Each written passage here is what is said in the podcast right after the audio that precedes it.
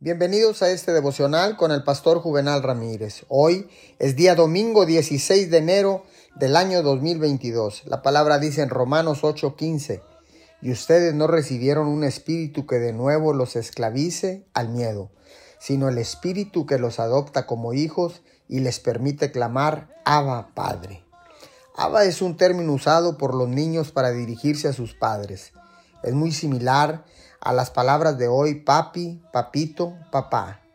Estos términos son menos formales que el término padre y denotan una cercanía de confianza entre un niño y su padre.